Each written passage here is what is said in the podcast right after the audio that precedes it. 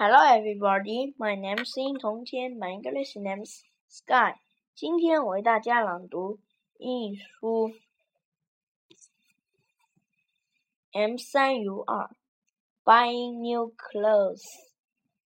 Look and say. It is Sunday morning. Kitty puts on her dress. It is too small. She needs a new one. Mom, my dress is too small. yes, you need a new dress. I think. Kitty and her mom are at a clothes shop. They are looking at the dresses.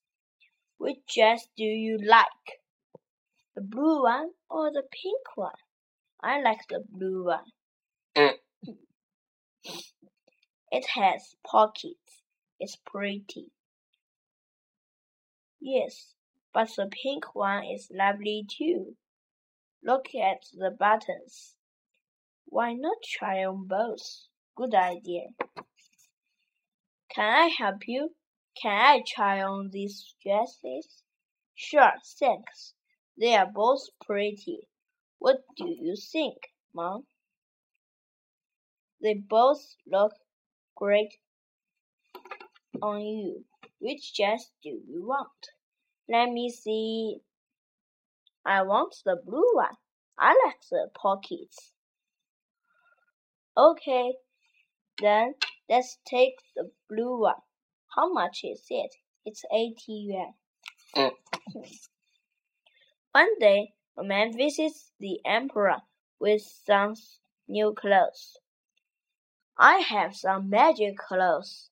They are very beautiful, says the man.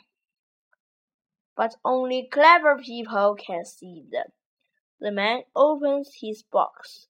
The emperor cannot see any clothes, but he nods with a big smile and says, They are so beautiful. So the emperor gives the man a lot of money and puts on the new clothes.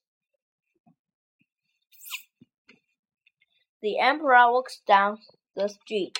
People keep silent, but the child cries out, Look, he has nothing on.